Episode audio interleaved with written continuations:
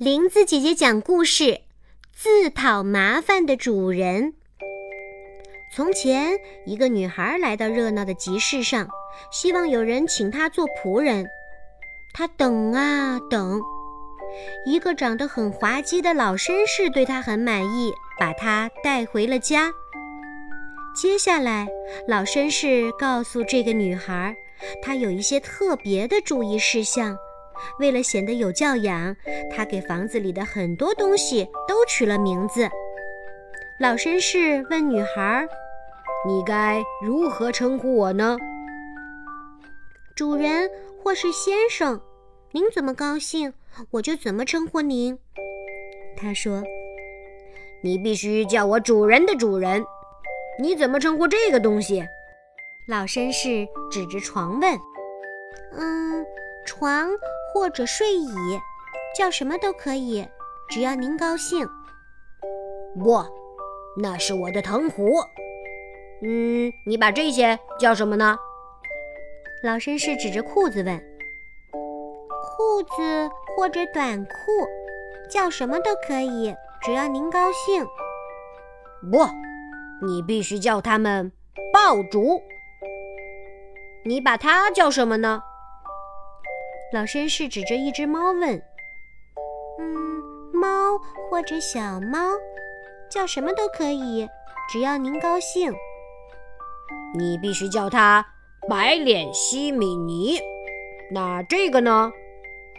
老绅士指了指火：“你把这个叫什么？”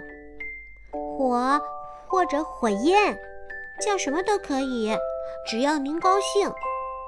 你必须叫它热公鸡，那你管这个叫什么？老绅士指着水继续问：“嗯，水或者液体，叫什么都可以，只要您高兴。”庞达罗伦是它的名字，那你管这个叫什么？老绅士又指了指整个房子：“房子或者屋子。”叫什么都可以，只要您高兴。你必须叫它高礼帽大山。老绅士说。那天深夜，女佣人惊慌地叫醒她的主人，说：“主人的主人。”赶快从你的藤壶上下来，穿上你的爆竹，因为白脸西米尼的尾巴上沾了热公鸡的火花。